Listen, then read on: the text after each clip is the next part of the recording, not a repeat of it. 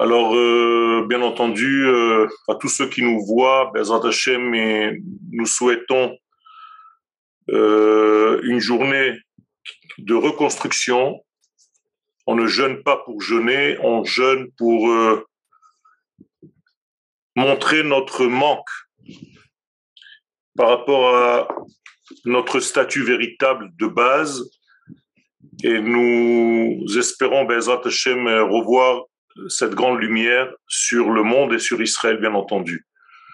J'ai choisi euh, aujourd'hui un thème que j'ai développé pour vous, pour ce cours, celui de la construction, de la destruction et de la reconstruction.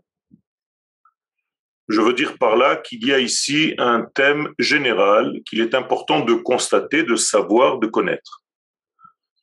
Et pour ceci, on commence par un midrash, le midrash d'Ambereshit Rabbah, dans la paracha Bet Siman Zain. Écoutez ce que dit. Rav, est-ce que vous pouvez augmenter votre écran? Le plus, Mon écran, le, faire un zoom sur le texte, en bas à gauche, tout en bas à gauche. Vous pouvez aller là-bas, faire plus, comme ça on pourra bien voir le texte. Dans le coin en bas à gauche de la feuille du Word, voilà. Vous pouvez faire plus. Voilà, très bien. Comme ça, on, peut voir. Merci. Merci à vous. Alors, je commence par le Midrash dans Bereshit Rabbah. Écoutez bien ce Midrash. Il est très important car il, euh, à mon sens, montre le secret même de ce qui se passe aujourd'hui et d'une manière générale. Amar Rabbi Chia Rabba. Rabbi Chia Rabba nous enseigne Mitechilat briato shel olam, au départ même de la création du monde, Safa a visionné Akadosh Baruch le maître du monde, Bet Amikdash, Banoui, Vecharev ou Banoui. Il a vu que le Bet Amikdash était construit, qu'il était détruit et qu'il était construit. Le Midrash va citer trois versets pour le premier verset de la Torah vient nous indiquer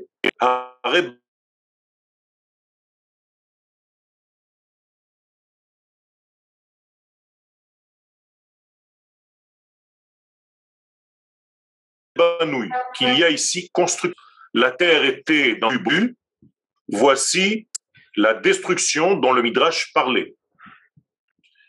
Troisième verset, conclusion. Vayomer Elohim Yehi Or. Akadosh Baruch demande que la lumière apparaisse. Voici la reconstruction. Donc nous avons ici trois degrés qui sont ici soulignés, construits, détruit, construit.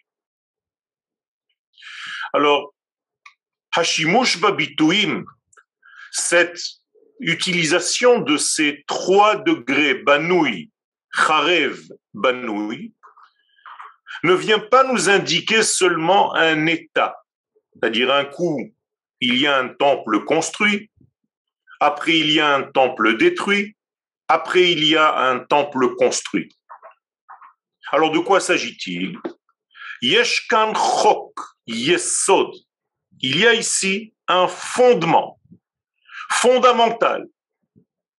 Hashayach lekol abria qui appartient à toute l'évolution de la création tout entière. C'est-à-dire que le Midrash va utiliser en fait un schéma et ce schéma, il est codé dans ces trois mots, Banoui, Kharev, Banoui, construit, détruit, construit, pour nous montrer qu'il y a ici une volonté divine, un ordre divin mis en place de tout ce qui va se réaliser dans notre monde créé.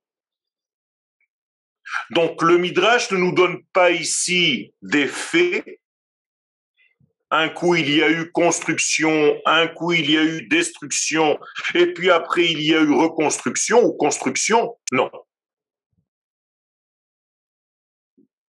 Ce n'est que relater un fondement divin dans toute la création tout entière. Autrement dit, c'est comme ça, c'est selon cet ordre-là que le Saint béni soit-il a créé ce monde. Pourquoi c'est important de le savoir? D'abord parce que ça nous remet du baume au cœur. Ça veut dire qu'il y a dans chaque étape de notre vie, de notre histoire et de l'humanité tout entière, d'une manière générale, un ordre établi par le Créateur lui-même qui doit traverser trois étapes. Cet ordre-là est codé par les trois mots Banoui, construit, Charev, détruit, Banoui, construit. Il y a ici donc, avec d'autres termes, une unité primordiale, une mise en détail, hit par et un retour à l'unité primordiale. Ça devient très intéressant. Ça veut dire que le monde dans lequel nous sommes est un monde triangulaire qui doit justement respecter ces trois points pour l'évolution de l'humanité et je dirais d'une manière générale pour le messianisme complet et d'Israël et du monde, bien entendu. On va essayer de voir maintenant, dans plusieurs références de nos sages, de la Torah, comment la règle qu'on vient de découvrir à travers ce midrash se réalise effectivement partout. Première référence, le Nefesh HaChaim. Dans Nefesh HaChaim, nous dit le Rav, Haya Hakadosh Baruchu Bone Olamot ou Machrivam. Avant même le monde que nous connaissons aujourd'hui, le Créateur créait des mondes et les détruisait. Créait des mondes, les détruisait. Créait des mondes, les détruisait. Et recréait. Ça veut dire qu'il y a ici déjà un respect de l'ordre triangulaire dont nous venons de parler.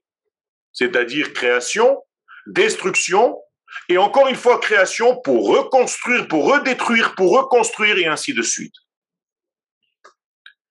Bekitve Arizal, dans les écrits du Hari Akadosh, dont on a fêté la Iloula la semaine dernière, nous dit le Hari, Bitrila haya or en sof Au départ de tout, il y avait la lumière infinie qui remplissait toute l'existence. Deuxième étape, nous dit le Harizal, on arrive à un deuxième degré, une deuxième étape, celle du tzimtzum, celle de la contraction. Troisième étape, Bishlav Gimel, L'infini, béni soit-il, ramène sa lumière, fait revenir sa lumière, celle qui a disparu dans le Tzimtzum, dans la contraction, il a fait repénétrer dans le monde. Donc vous voyez ici qu'il y a encore une fois respect de ce triangle. Première étape, une lumière qui emplit le tout. C'est une construction divine. Deuxième étape, une disparition. Ici, dans l'exemple, c'est le Tzimtzum. Il y a comme une extinction de cette lumière. Cette lumière disparaît. Troisième étape, retour de la lumière d'une manière différente, mais retour quand même. Donc il y avait, avant même la création, une entité supérieure, une entièreté. Il n'y avait pas de manque. Au moment même de la création, il y a une mise en limite de cette entièreté. Yemei Bereshit, les six jours de la création.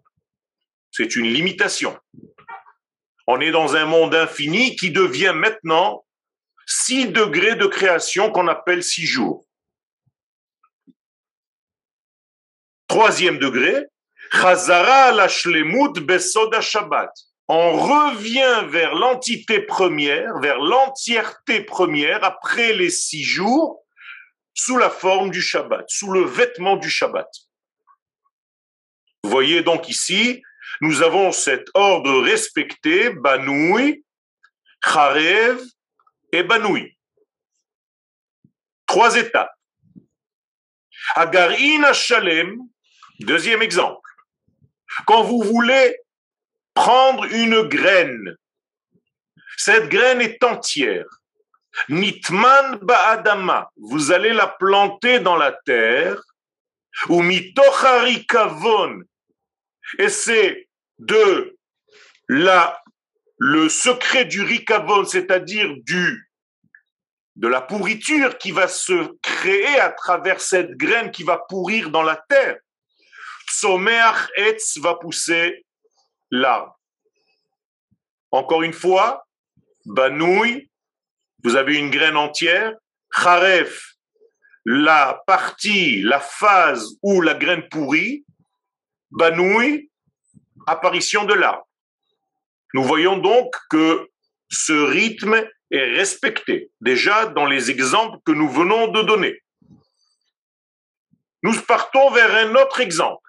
Dans la Torah elle-même, Batechila Ketiv, au départ il est écrit Shnei les deux grands luminaires. Ça veut dire que nous avons affaire ici à un spectacle où il y a deux luminaires qui sont appelés grands. Immédiatement après, il est écrit Etamaora Gadol Katan. Il y a un grand luminaire et un petit luminaire. D'où ils sont sortis Le grand luminaire, je comprends, c'est l'un des deux. Comment se fait-il qu'il y a un petit luminaire? Il s'agit bien entendu de la Lune qui a rétréci par une action divine. Et donc il y a ici pour elle forme de destruction par rapport à son état initial. Et à la fin des temps, nous le disons dans la bracha de la lune, qu'on va lire ce soir après Tisha B'Av, après le jeûne, Veaya ora levana ke orachama. Incroyable, la lumière de la lune va redevenir comme celle du soleil. Donc il y a ici bien respect d'un état qui était au départ entier, qui a perdu de sa lumière et qui revient à la fin des temps à sa lumière initiale. Je continue dans mes exemples. L'ifnea yerida la olam, avant la descente dans le monde, la neshama est une. Klula zachar unkeva. La neshama est une et elle englobe le mâle et la femelle. Deuxième étape, Hibala Olam, elle arrive dans ce monde et voici qu'elle s'habille dans deux corps différents. L'homme va naître à Paris, la femme va naître en Italie. Aucun rapport, il va falloir que l'homme et la femme se retrouvent pour se marier et recomposer la neshama qui était une au départ de leur arrivée dans ce monde. Chibour, donc troisième étape, mitradesh aliede chupa vekidushin. Quand vous passez sous la choupa et que vous faites la choupa et les kiddushin, eh bien, vous reconstruisez quelque chose qui était déjà au départ. Vous n'avez rien inventé. Ce n'est pas une nouvelle femme, ce n'est pas un nouvel homme. Ce sont en réalité une unité qui s'est dépareillée, qui s'est séparée en deux pour se retrouver, reformer le un. Encore une fois, nous sommes bien dans notre rythme, Banoui, Vecharev, Vebanoui. Je continue dans mes exemples. Haïcha muteret le baala. La femme est autorisée à son homme lorsqu'elle est déjà mariée avec lui. Il peut être avec elle sans aucun souci. Et voici qu'une fois par mois, Inida, elle devient Nida. Pour le couple, c'est une forme de destruction par rapport à l'étape où tout est autorisé au départ. Et à la fin de la Nida, Chidusha Kesher, il y a renouvellement du lien entre les deux. Encore une fois, nous sommes bien dans le respect de l'ordre, Banoui, Kharev ou Banoui. Moraï Verabotai, on est en train de voir que le Midrash ne nous raconte pas quelque chose qui est seulement lié au temple, que Dieu avait vu, avait prévu au moment même de sa création, que le temple était entier, qu'après il le voyait détruit et qu'après il le voyait construit? Non. Il s'agit là d'une loi qui est l'ADN de toute notre existence. Et c'est pourquoi je vous amène des exemples de toutes les possibilités pour vous montrer que ce schéma respecte notre vie de tous les jours. Nous sommes tout le temps dans ce schéma. Encore un exemple. Et Le fœtus qui est dans le ventre de maman. Melamedim kol la Torah kula. On lui enseigne toute la Torah. Ainsi, la Gemara, dans le traité de Nida à la page 30, nous dit que dans le ventre de maman, le bébé, on lui enseigne toute la Torah, c'est encore un fœtus, il y a un ange qui vient, il y a une position de ce fœtus, il voit de l'extrémité du monde jusqu'à l'autre extrémité du monde. Il y a ici donc quelque chose d'entier, de très puissant. Que se passe-t-il au moment même de l'accouchement deuxième degré? Beleidato, au moment même de la sortie de ce bébé du ventre de sa mère, toute cette sagesse, mimeno, on va lui faire oublier. Je vous pose la question, ne s'agit-il pas d'une destruction pour lui? Mais c'est encore une fois le respect du rythme que nous avons énoncé au départ. Donc, tout ce qu'il avait reçu comme sagesse dans le ventre de maman est oublié maintenant à Torah Shelimdou, toute la sagesse de la Torah qu'on lui a enseignée disparaît. Il oublie. Troisième étape, Chayav, tout au long de sa vie, cet homme ou cette femme, ou shoné, il étudie. D'ailleurs, le mot shoné veut dire qu'il revient à quelque chose qu'il connaissait déjà. Donc en réalité, il va maintenant acquérir ce qu'il a reçu gratuitement. Et là, je vous donne déjà un élément de réponse. Pourquoi il y a ce schéma triangulaire de construction, destruction et construction? Et je pose la question simple, est-ce que la dernière construction est équivalente ou ressemble ou semblable à la première construction de départ? La réponse est non. La deuxième construction, celle qui vient après l'étape de la destruction, est beaucoup plus élevée que la construction première. Vous savez pourquoi? Parce que la construction première nous a été donnée gratuitement.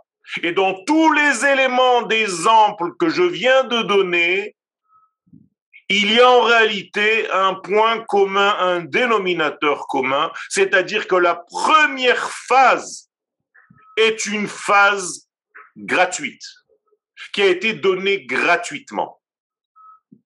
C'est pourquoi vient la deuxième phase, la phase centrale de la destruction. Et là, on comprend tous qu'il ne s'agit pas d'une destruction pour nous détruire, mais plutôt une destruction pour nous créer un manque, un vide, comme dans l'exemple du Tzimtzum une contraction, un espace où j'ai oublié complètement ce qu'on m'a donné gratuitement. Ceci pourquoi faire? Pour me permettre de me réhabiliter, de construire moi-même ma vie. Certes, selon ce que j'ai connu au départ, mais qui a été oublié par moi volontairement parce qu'il y a un ordonneur pour que je fasse des efforts cette fois-ci d'acquérir ce que je vais acquérir. Ce ne sera plus gratuit. Mes chers amis, ce qui était avant la création du monde et ce qui nous attend dans très peu de temps, à la fin des temps, ce n'est pas le même niveau parce que nous avons passé au milieu le stade de Kharev, de la destruction. Les 6000 ans de ce monde correspondent à cette phase centrale de Kharev.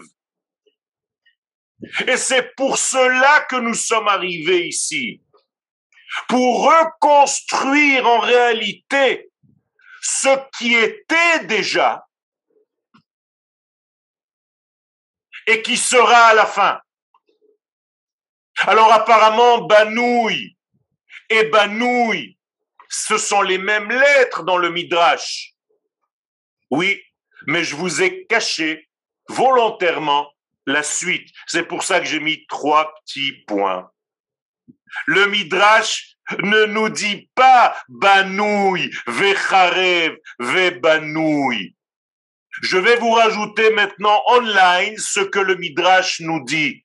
Banouille, Vechare, construction, destruction et reconstruction, ou Meshouchlal. Beaucoup plus élevé.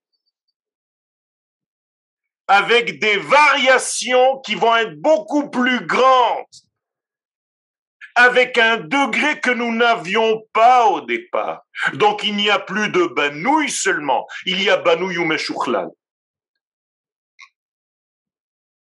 Vous comprenez bien que ce schéma va donc apparaître durant notre vie sous toutes les formes possibles et imaginables.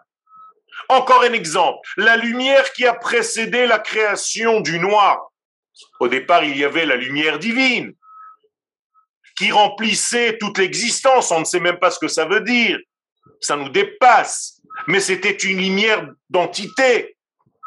Eh bien, cette lumière, elle a créé une seule chose. Yotzer or Il y a eu la création d'un noir. Dans notre ordre, c'est la partie de Kharev, de la destruction. Et à la fin des temps, Shuv Gilou Shel Or, à la fin des temps, la grande lumière, Veaya Or, Al Tzion, Or Chadash Al Tzion Ta'ir. Tu mettras une nouvelle grande lumière sur Tzion. Cette lumière est encore plus grande, plus perfectionnée que la lumière du départ. Incroyable. Parce qu'il y a maintenant un associé parce qu'il y a maintenant un intervenant, le peuple d'Israël. Quand je veux construire une maison, ma pensée de construction de la maison, c'est une entité. Vous voyez déjà dans votre esprit la maison construite. On est d'accord. Mais dès que vous commencez à rentrer dans les détails du travail, et des plans, Hatzimtzum, il y a une contraction totale de tout ce rêve de départ. Et parfois même en plein milieu de votre travail pour construire cette maison, vous regrettez le jour où vous avez commencé à construire la maison, tellement c'est la panique et on ne voit pas la fin. C'est exactement pareil. Et c'est pourquoi l'Agmara dans Sota 11 nous dit mit masken. Quiconque va commencer à construire quelque chose, il devient pauvre. Attends, je comprends pas, j'ai construit pour réaliser mon rêve, c'était magnifique dans mon rêve. Pourquoi maintenant? C'est aussi difficile avec toutes les constructions et les employés qui n'arrivent pas et les plans qui ne sont pas corrects et des problèmes avec la mairie et des problèmes avec les paiements et la banque et les prêts. C'est incroyable. Moraï Verabotaï, c'est l'histoire de notre monde. Encore une fois, vous avez la troisième étape, Hitrachavut, Mechoudeshet, on va retrouver l'espace immense. Quand est-ce que? Bechanukat Bait. Il faut pour cela faire Chanukat Bait. Quand vous faites la Chanukat Bait, c'est pas l'inauguration de la maison, c'est pas pour montrer les chambres à vos copines et à vos copains. C'est tout simplement pour réaliser en fait, pour éduquer la pensée initiale qui est maintenant devenue une réalité. Alors qu'au milieu de tout ce travail, vous étiez dans la pauvreté, dans la destruction, on peut appeler cela. Donc nous sommes encore une fois dans ce schéma triangulaire, banouille, vecharev ou banouille. Mais seulement ici, vous rajoutez, ou meshouchlal, parce que la maison construite est beaucoup plus importante que le rêve que tu avais de cette maison. Mais le rêve était nécessaire. Et la phase centrale qui était la chute, la brisure, le mal-être, les soucis, ça aussi apparemment, ça faisait partie du plan. Vous comprenez bien où je suis en train de vous emmener. Vous comprenez bien que la destruction des temples à Tisha B'Av, ce n'est pas des destructions dans le sens punition seulement. Certes, ça s'habille dans des éléments de ce monde qui sont des conséquences par rapport à nos actions, mais lorsque nous avons une vision absolue de ce schéma complet, on doit comprendre qu'il y a ici une construction divine qui passe par ces trois phases. Et donc, il est obligatoire quelque part qu'il y ait destruction pour que nous languissions, pour que nous voulions revenir à quelque chose d'immense, et cette fois-ci avec notre participation, avec notre vouloir, avec nos désirs,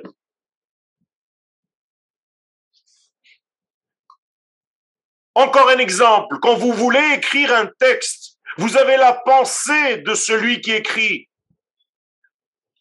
Vous comprenez que dans cette pensée, il y a déjà tout le thème que vous voulez développer. Et pourtant, dès que vous posez la plume sur la feuille ou le stylo sur le papier, eh bien, il y a un tzimtzum au niveau de l'écriture. Puisque écrire, c'est déjà donner des mesures avec des lettres. Et donc, vous allez rentrer votre pensée immense dans un entonnoir. L'entonnoir des lettres. Et c'est grâce à cet entonnoir de lettres qui apparemment fait une contraction, qui limite qui va mesurer ce qui était démesuré, eh bien, grâce à ça, vous pouvez faire apparaître au Fat Sefer l'apparition du livre. Le livre va être en réalité toutes les petitesses, les étroitesses que tu as passées dans sa souffrance de l'écriture pour aboutir finalement à un livre. Est-ce que ce livre n'est pas plus important que la pensée que tu avais au départ? Bien entendu, il y a ici un passage intermédiaire par une souffrance, par un languissement, par un désir de faire apparaître quelque chose dans ce monde. encore une fois, nous sommes dans ce rythme Banoui, Vecharev ou Banoui. Aujourd'hui, mes chers amis, nous jeûnons. Avant d'avoir jeûné, nous avons mangé. Nous sommes en plein jeûne aujourd'hui. Le jeûne est une brisure de l'être. C'est comme le chorban, c'est comme la destruction. On est affaibli. Tout ceci pour remanger ce soir. Alors qu'est-ce qu'on fait? Je comprends pas. Tu manges, tu jeûnes et tu remanges. C'est un sport? Mes chers amis, c'est un rythme créé par l'univers.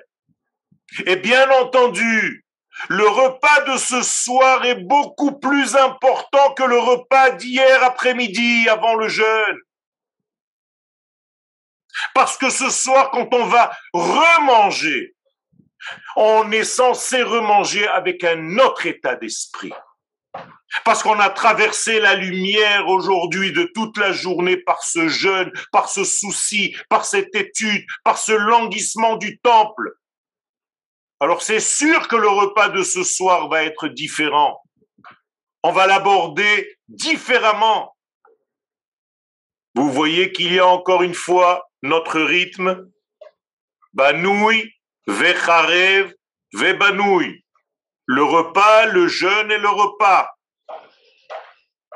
La même chose au niveau du peuple d'Israël. Le peuple d'Israël est dans la liberté absolue au départ, au niveau de son âme. L'âme d'Israël, la neshama d'Israël, c'est la liberté totale. Et pourtant, cette neshama va descendre dans l'Égypte. Galut Mitzrayim, l'exil d'Égypte. Pourquoi faire?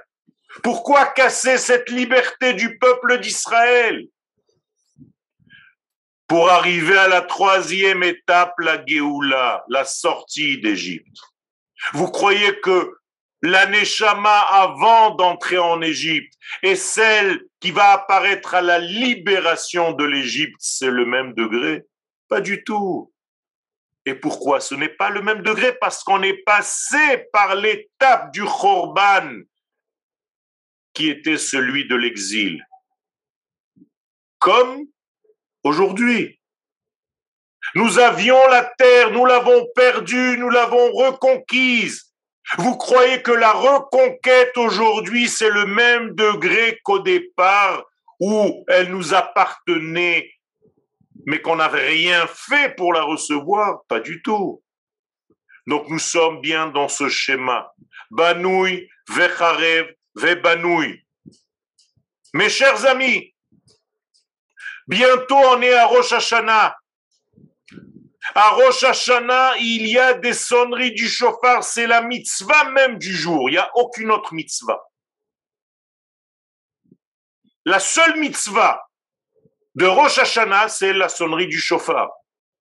C'est incroyable. Eh bien, la sonnerie du chauffard va respecter les trois phases que je suis en train de vous raconter dans mon cours. La première sonnerie, c'est une tequia, c'est-à-dire un son parfait, entier, qui n'a même pas de brisure, il n'a même pas de coupure, il continue. D'ailleurs, si le sonneur pouvait continuer, il aurait continué sans l'arrêter. C'est un son invariable tout. Et puis juste après, comme par hasard, parce que nous avons le rythme nécessaire, Kharev, la destruction. Regardez comment ça s'appelle ici. Shvarim, les brisures. Incroyable. On va casser le son. On va briser cette entièreté. Tout, tout, tout. Et encore plus. Tout, tout, tout, tout, tout, tout, tout, tout, tout, tout, tout, tout. Pourquoi faire?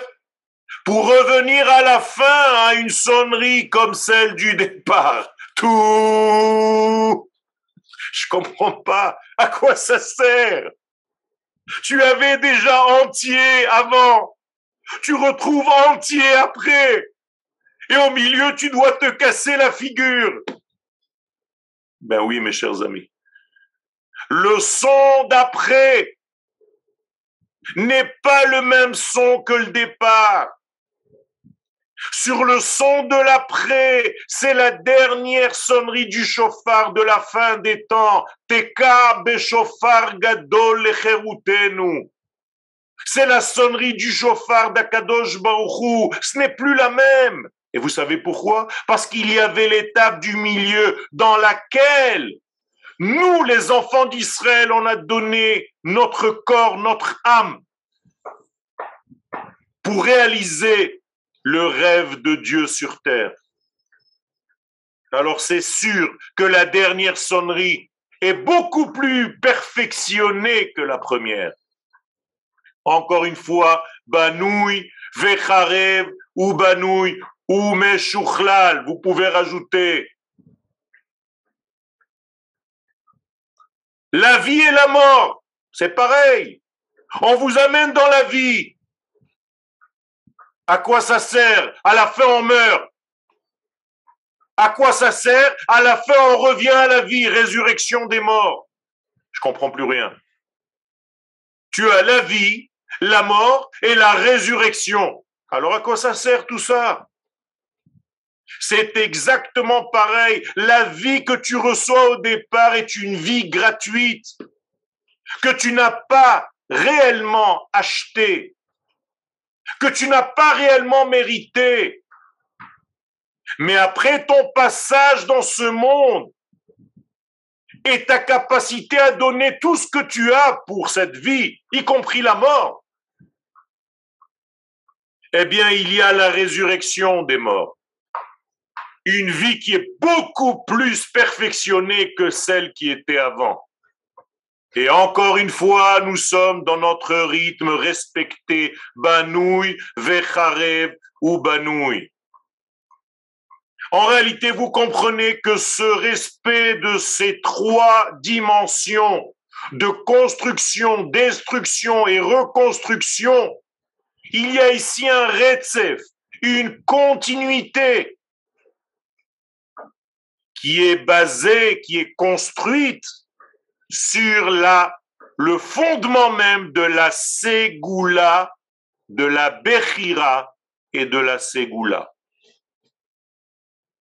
J'explique. Ce que nous avons au départ, ça s'appelle la Ségoula. Toutes les étapes du départ que j'ai appelées Banoui, construit, construit certes, mais toi tu n'y étais pour rien. C'est quelque chose que tu as reçu cadeau. C'est ce qu'on appelle la ségoula. Ce sont tes capacités de base, on te les a données cadeau. Deuxième étape, destruction. C'est le moment où toi, tu vas choisir par ton libre choix de réaliser ou de ne pas réaliser ce qu'on t'a donné comme capacité de base. Est-ce que tu auras utilisé ces capacités de base dans ta vie? Est-ce que tu les auras activées? Ou bien est-ce que tu les as laissées endormies, existantes, mais dans un grand sommeil profond à l'intérieur de ton être? Eh bien, si tu as choisi de vivre ce qu'on t'a donné cadeau, eh bien, tu redécouvres la Ségoula à la fin, mais cette fois-ci d'une manière beaucoup plus perfectionnée, dévoilée, développée que celle que tu avais reçue avant, parce que maintenant elle est passée par le vécu, par l'acquisition. Cette fois-ci, tu es zoché, tu as le mérite. Au début, c'était chinam, c'était gratuit. Maintenant, tu es méritant. Ce n'est pas pareil. Kol tous ces changements, c'est-à-dire ces brisures, c'est la partie du centre à rêve. Tous ces changements dans la vie, ce sont des crises, mashberim. Ce sont des doutes, sfekot. Ce sont des pertes d'espoir, Ovdan Hatikva. Ce sont des pièges, Amir Sholim Bachaim, que nous rencontrons dans notre vie. Tout ceci, c'est la phase centrale qu'on appelle Kharev. Tout ceci, Hem Totsa'a Ce ne sont que des résultantes de cette phase intermédiaire entre les deux entiers. Quel est le but? Hamatara, Bishlavze.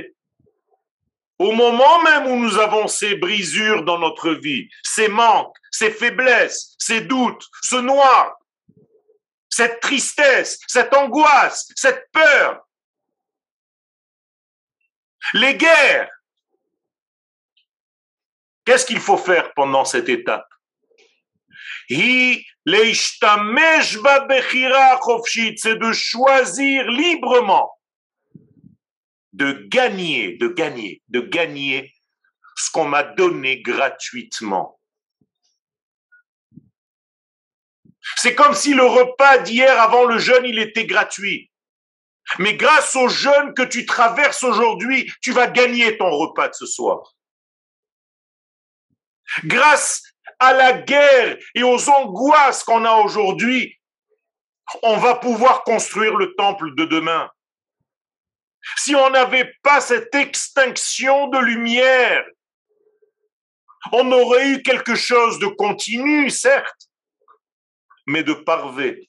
Il n'y aurait même pas eu à l'intérieur un goût de l'amour. C'est comme un amour qui n'a pas de flamme.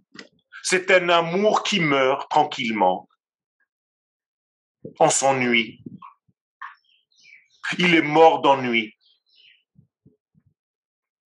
Il y a ici quelque chose qu'il faut utiliser, mes chers amis, et c'est maintenant, puisque tous les 6000 ans dans lesquels nous sommes, vous comprenez que ce sont les 6000 ans qui correspondent seulement à la phase du milieu, Kharev. Nous sommes dans les 6000 ans où la terre, que je vous ai cité le verset, était Toibohu et où il faut ramener la lumière. Elohim, Yehi Or. Et c'est à nous de ramener cette lumière. Akadosh Baruchou utilise le peuple d'Israël pour ramener la lumière dans ce monde qui a été dans l'extinction. C'est maintenant qu'il faut faire ça. Ashlemut Arishona, donc la première entité, la phase 1, Nitna Chinam, elle a été donnée gratuitement. Vous savez qui est appelé gratuit dans la Gemara? Le Satan, le Yetzerara. Ce que vous recevez gratuitement dans votre vie, c'est le mal lui-même. Tout ce qui est gratuit, tout ce qui est facile, posez-vous la question.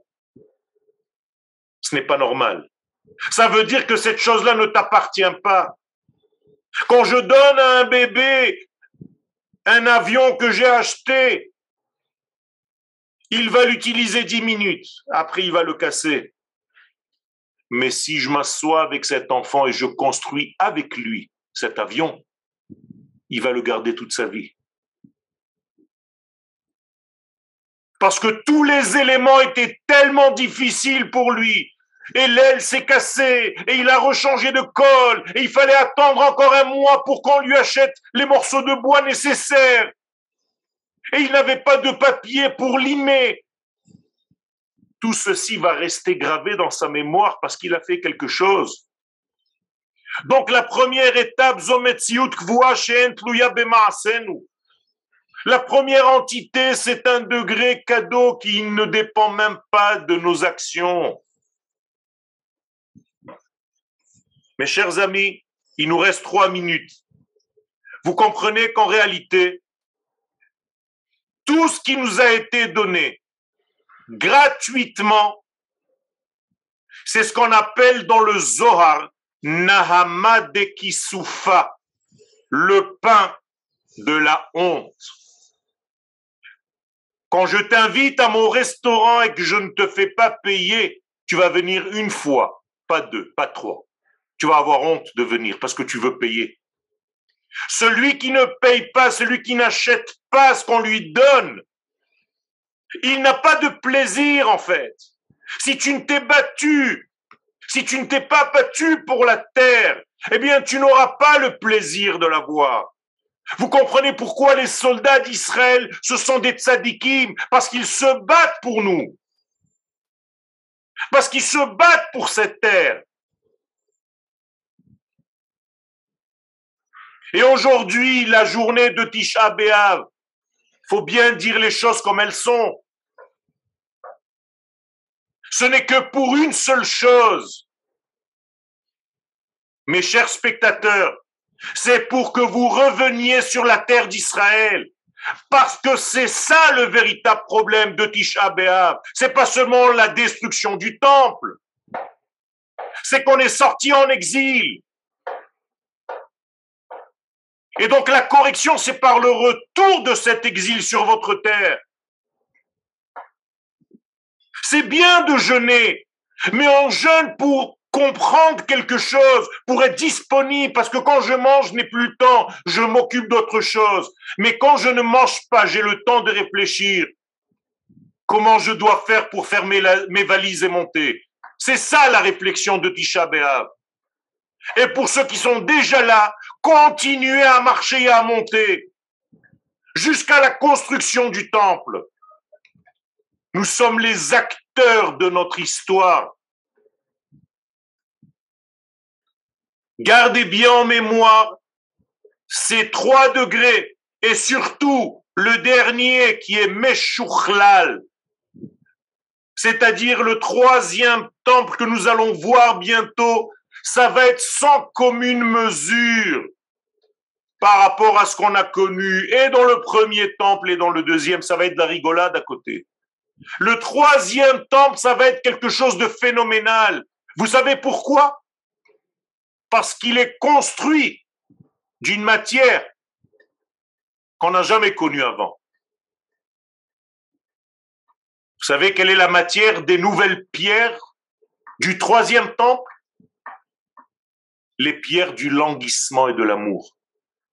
Ça fait 2000 ans qu'on languit et c'est avec cette matière-là qu'on va construire le troisième temple. C'est-à-dire que quand on va marcher dans le troisième temple, on va ressentir les pleurs, les larmes, les languissements, les espérances et toutes les souffrances qu'ont eues les enfants d'Israël durant pendant 2000 et quelques années. C'est avec ça qu'on va paver le parterre du troisième temple, Rabotai. Donc, ce qu'on est en train de passer aujourd'hui, c'est pas du tout une destruction qui amène à la mort. On est dans une phase intermédiaire, mais qui aboutit très bientôt, et ça a déjà commencé vers la vie. Vayomer Elohim Dieu dit que la lumière soit. C'est ça, ou Meshuchlal Leatid Lavo. C'est la construction, la reconstruction, l'édifice beaucoup plus grand que ce qu'il y avait dans les temples avant. J'espère que le moral du peuple est fort. Je vous rappelle que nous avons une yeshiva tous les dimanches et ceux qui s'inscrivent en premier auront la place. Il y aura trois enseignants, le Rav Cherki, le Rav Fison et moi-même. Tous les dimanches, Yeshiva Online, inscrivez-vous vite, ça reprend bientôt. Et bien, Ezrat Hashem, nous sommes les acteurs de notre troisième temple. Merci pour votre écoute. Alors, il y a quelques questions, Arabe? Alors, je vais vous les lire. Euh, ce sera plus simple. Euh, si, Johan, tu ouvres les micros, peut-être. Euh, Arabe, euh, question de Yonat Bol. Arabe, le premier temple n'a pas été donné gratuitement? Pour l'interrogation Le premier temple, c'est en réalité quelque chose qui nous tombe dessus de grâce, c'est parce que nous sommes rentrés en terre d'Israël et nous avons reçu le premier temple. Il n'y a pas eu d'éléments qui ont fait qu'on a perdu quelque chose pour l'avoir. Le deuxième temple, c'est déjà autre chose. Il y a eu un languissement. Mais combien de temps? 70 ans. Aujourd'hui, ça fait 2000 ans. C'est autre chose. Alors, question qui ressemble, c'est euh, le second temple n'est-il pas inférieur ou supérieur au second au premier? Il y a une question d'infériorité, de supériorité? Il y a une, une, question de Kélim qui manque dans celui-ci, qui n'y avait pas dans le premier, mais pas parce qu'il était moindre. Je vous rappelle que nous sommes dans une courbe ascendante. Et donc, même Motsae Shabbat est plus grand que Shabbat. Donc, même la construction du deuxième temple, même s'il y avait des choses en moins, c'est plus encore que le premier temple parce que nous sommes plus proches de l'avènement messianique. Et aujourd'hui, bien entendu, encore plus que les deux. Question de euh, Emily Torgman. Concernant le temple, il y a déjà eu reconstruction? Il y a eu reconstruction. Le deuxième temple est une reconstruction du premier. Donc maintenant, nous sommes dans la reconstruction, cette fois-ci après 2000 ans. Rav, le second temps, c'est quand même difficile. Il n'y avait pas tous les miracles qu'il y avait dans C'est ce que je dis. C'est ce que je dis. Les miracles ne sont pas synonymes d'un temple divin. C'est bien au contraire. Tant qu'il y a des miracles dans notre monde, c'est que Dieu est obligé d'intervenir parce qu'on est trop petit. Quand il n'y a plus de miracles, comme à notre époque, ça veut dire qu'on est déjà mature. Donc Akadosh Baruch nous dit, ils se débrouillent bien, laisse-les tranquilles. Pas besoin d'intervenir. C'est pourquoi aujourd'hui nous gagnons nos guerres dans des miracles cachés dans la nature, dans les combattants de Tzahal. Euh, alors, question, question, en hébreu, arabe, mais Gabriel Lévy. הרב יודע מצד אחד שהבניין נחרב כתוצאה מעוונותינו, לא ייתכן שהקדוש ברוך הוא חפץ בכך לכתחילה, חפץ בכך לכתחילה? Il n'y a pas de chafetz lechatchila, au contraire, il y a ce qu'on appelle la connaissance de Dieu. Il sait ce qui va se passer. Donc, c'est ce qu'on dit dans le Midrash Tsafa, Bibanoui, Chaou, Vebanoui. Mais tout aurait pu se faire autrement. Mais Akadosh Baruch sait l'histoire, mais il nous laisse en réalité agir nous. Et si on ne sait pas choisir les choses, eh bien, les choses ont aussi une façon d'être, c'est-à-dire construction, destruction et reconstruction pour qu'on prenne conscience de ce qu'on a perdu dans notre vie. Merci Rav. Il y a une question de, je crois que c'est Nelly, en tous les cas, qui nous dit comment on sait que le troisième, ce sera finalement le dernier? Peut-être qu'après le troisième, il y aura encore des constructions pour arriver au quatrième. Il y a marqué Gadol Abaita Acharon Minarishon, le troisième temple qu'on appelle le Acharon est plus grand que tout ce qu'il y avait avant. Et donc, en réalité, on revient sur notre terre. Akadosh Baruch ne joue pas avec nous. Il s'agit d'une d'un rêve divin qui est en train de se réaliser. Et lorsqu'Akadosh Baruch va dévoiler sa royauté sur terre, l'histoire de ce monde tel qu'il est est terminée. Après, on passera à une autre phase. C'est ce qu'on a dit au d'autres cours, à d'autres cours, c'est-à-dire qu'on va rentrer dans le huitième millénaire. septième, puis huitième, puis neuvième, puis dixième millénaire, selon le Ramchal. Euh, alors, je précise qu'on enverra le, le DAF Mekoro du RAM avec l'enregistrement. Ok, il sera dans la description de l'enregistrement. On enverra ça. Euh, je vous envoie, je vous envoie tout ça. Je vous ai fait un raccourci. Le cours est plus long. Je vous enverrai le cours entier. Merci Rav Todaraba. On a encore euh, quelques minutes avec le Rav Yoel. Si vous pouvez maintenant ouvrir vos micros, ceux qui veulent poser vos questions avec votre micro, c'est le moment. Après ma chère, il n'y aura plus de destruction, nous pose Émilie. Exactement. Après le Mashiach, il n'y a plus de destruction. Par contre, on passe à une autre phase supérieure. Et là-bas aussi, on recommence, mais cette fois-ci plus haut. En réalité, on a affaire à l'infini. Donc notre cheminement, lui aussi, est infini. Alors, petite question personnelle. Vous avez parlé de la yeshiva du dimanche matin. Quelle est sa spécificité à cette yeshiva? Eh bien, la spécificité de cette yeshiva, c'est l'étude des profondeurs de la Torah, c'est-à-dire on va focaliser avec le Rav Cherki, le Rav Fison et moi-même sur l'étude de la Kabbalah, c'est-à-dire la dernière phase qui ouvre les portes messianiques. Vous avez dit que toute la, partie qui est euh, les 6000 ans d'histoire, c'est uniquement la, la, partie destruction. Tout à fait, d'une manière générale.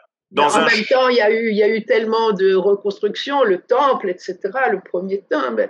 Euh, on est revenu en Israël, c'est difficile à comprendre que ce soit seulement destruction. Tout à fait, d'une manière euh, ponctuelle à l'intérieur de cette destruction, il y a des constructions et des destructions de la grande phase destructrice.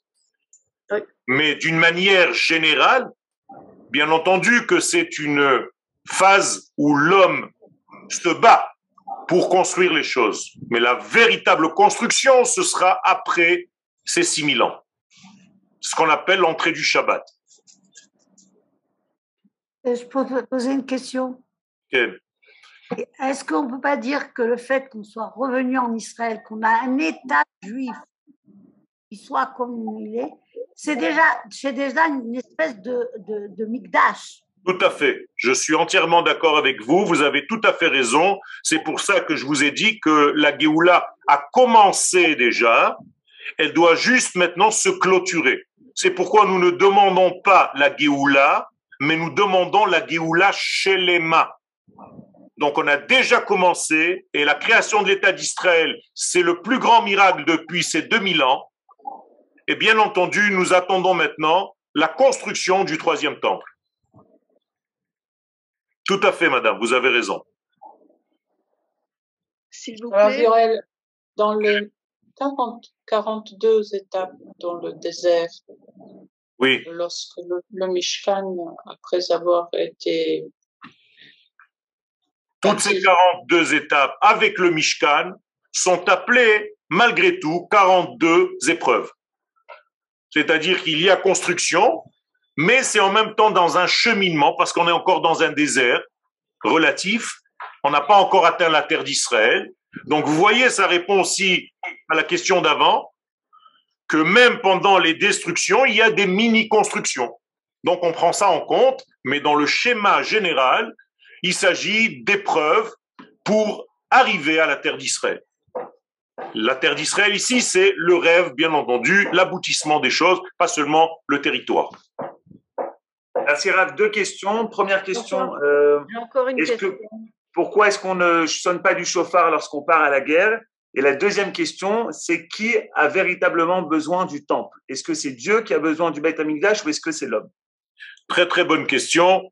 Euh, on ne sonne pas du chauffard malheureusement aujourd'hui pendant la guerre parce que nous n'avons pas encore le retour du Sanhedrin qui instaure toutes les choses, mais il y a des unités où on sonne du chauffard avant de sortir. Et, deuxième question, la construction n'est jamais pour Akadosh Baruch elle est pour nous. C'est-à-dire qu'Akadosh Baruch chez lui, il n'y a pas de changement. Pour lui, entre guillemets, le temple n'a jamais été détruit. Pour lui, le changement n'opère pas. Ani shaniti. C'est nous qui sommes dans les manques et dans les complétudes. Chez lui, il n'y a pas de changement, il n'y a pas de manque, c'est toujours complet. Donc par rapport au receveur, au réceptacle que nous sommes, c'est nous qui devons en réalité comprendre, apprécier et remplir tout ce monde. Moi j'ai une question. Oui, Hana. Oui. Euh, excusez-moi, je, reviens parce que j'arrive pas à comprendre. Euh, pourquoi on aurait besoin d'un bête amigdash Est-ce que la shrina n'est pas dans tout, le, dans tout Israël? On aurait besoin de créer un endroit spécial. Ah, euh, la Shrina est partout en Israël. Bah oui. La Shrina, elle a des degrés de dévoilement. Est-ce que Dieu se trouve à Londres? Oui, mais moins qu'en Eretz Israël. Et la Shrina, au fur et à mesure qu'on se rapproche du point culminant de la création du monde, c'est-à-dire la pierre par laquelle la matière a commencé, Là-bas, c'est la shrina, c'est l'axe qui fait tourner toute la roue. Donc, s'occuper d'une petite shrina alors que nous avons la grande, c'est dommage. Donc, nous avons un point culminant duquel tout sort et émane sur le reste du monde. Donc, il est important de marquer l'endroit précis, Bamakom Asher Ifrar Hashem. C'est l'endroit que Dieu a choisi. Donc, il est important de voir. J'ai une question à poser au Rav Ben Aroche aussi. Moi aussi, j'ai une question depuis longtemps. Oui, Chira, Chira, on vous écoute. Voilà, je vais te demander, Yoel. Hier, bon, c'est pas pour faire de la de la shonara ou pour euh, pour faire des des vikurim stam. Je regardais hier la télévision israélienne d'Abrout et euh, ils ont posé des questions euh, à, bâton rompu et il y a un des un des, un des le, rabbin qui a, qui a parlé, il a dit que en fait pour lui, d'après Sadia, et ça m'interpelle énormément, il dit qu'on n'est pas, on est, même si on est en, en état d'Israël, il n'y a pas de Géoula. Pour lui, on n'est pas en Géoula. Et Je connais cette façon de penser. Nous ne sommes pas dans cette vision des choses, tout simplement parce qu'il ne considère pas que l'État d'Israël a un régime de malchoute. Alors nous sommes, il prend la Géoula comme du noir et du blanc. Le judaïsme n'est pas manichéen. Il y a des gris clairs et des gris foncés. Donc la Géoula a commencé, elle est certes pas terminée, mais on ne peut pas dire que c'est non et c'est oui. C'est pas ou non ou oui. Il y a du oui avec plus grand et plus grand et plus grand, c'est-à-dire qu'on évolue. C'est exactement ce que je vous ai dit tout à l'heure, Meshouchlal, avec une évolution permanente. Merci Chira pour votre question. S'il y a une autre question, allez-y. Oui, moi je voudrais demander au sujet de de la destruction. Parmi les, les exemples que le Rav a donnés, il a parlé de la Neshama, qui au départ est entière et après elle est scindée en deux, mâle et femelle. Et il y avait une personne qui avait demandé qu'en est-il des, des, personnes qui divorcent. Euh, tendu la question, hein, qu'en est-il aux personnes, euh, pas seulement qui divorcent, mais, mais qui également se remarient plusieurs fois ben, Tout simplement, il y a une Neshama qui est plus collective, qui appartient à plusieurs degrés de dévoilement, ce qu'on appelle plusieurs femmes. Donc, comme le roi d'Israël qui avait plusieurs femmes, c'est parce qu'il y a plusieurs femmes qui dévoilent, ce sont des degrés femelles de sa propre neshama, équivalentes à sa neshama, avec lesquelles il doit faire un certain travail. Une fois ce travail terminé, il y a divorce, et il y a retrouvailles de l'autre degré, et ainsi de suite. Mais chacune d'entre elles aura servi à une étape. C'est pareil pour le mari C'est exactement la même chose pour le mari. Il y a degrés différents entre les éléments, entre la femme et l'homme.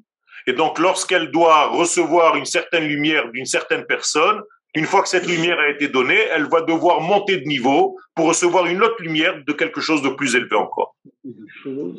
Je rappelle que vous pouvez, poser toutes vos questions sur le site du Raviol Benarouche, www.raviol.com. Le Rav répond à toutes les questions là-bas. Il y a tous les cours du Raviol sur ce site. David, mets-nous le lien, mets-nous le lien dans le chat pour que les gens puissent euh, s'inscrire et puissent euh, écouter. Euh, question encore qui nous arrive de Monsieur Belaïch, qui nous pose plusieurs fois la question. Il veut absolument qu'on pose la question. Mm. Quand est-ce que nous allons enfin reconstruire le troisième temple mm. et qu'attendons-nous réellement? Alors, il y a plusieurs réponses à cette question. Euh, Aujourd'hui, il y a une certaine euh, réticence par rapport au niveau au monde politique, et donc il y a une certaine peur par rapport à la réaction des, des États du monde. Euh, on attend en réalité quelque chose qui va faire en sorte que va être ouverte. En réalité, on a raté l'épisode en 67 puisque nous avions les clés du mont du temple, on aurait pu le construire et nous-mêmes, nous avons décidé de donner les clés au WAKF pour qu'il soit sur le mont du temple. C'est pas seulement Moshe Dayan, comme tout le monde le dit, c'est aussi le monde religieux qui ne savait pas quoi faire avec cette pompe de terre bouillante. Et donc, on a donné le mont du temple parce que c'était trop grand pour nous. On n'était même pas prévu de rentrer à Jérusalem durant cette guerre. Et donc, quand c'est arrivé d'une manière aussi brutale, on ne savait pas quoi faire. Aujourd'hui, il faut remonter un Sanhedrin, et Bezat Hashem, le monde politique est en train de s'installer pour le dévoilement messianique qui va utiliser les infrastructures de maintenant, et c'est le Mashiach qui construit le temple, ou Boné Amikdash. C'est comme ça que le Rambam dit. Donc c'est pas nous, c'est le Mashiach qui doit le construire. Todara, est-ce qu'il y a encore une dernière question avec votre micro qui va intervenir? Oui, il y a une, une demande au sujet de qu'est-ce qui se passe entre les 6 000 ans et les 10 000 ans prévus par le Ramchal.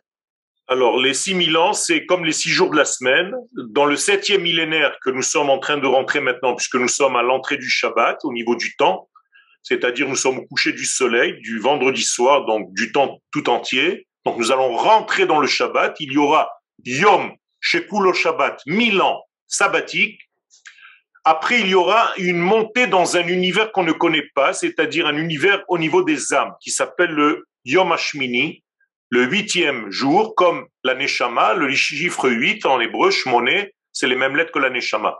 Après, il y a en réalité une aspiration jusqu'au dixième millénaire où on est un avec l'absolu, béni soit-il. On est réaspiré dans tout ça. Mais ce sont des choses qui sont très très profondes qu'il faut étudier.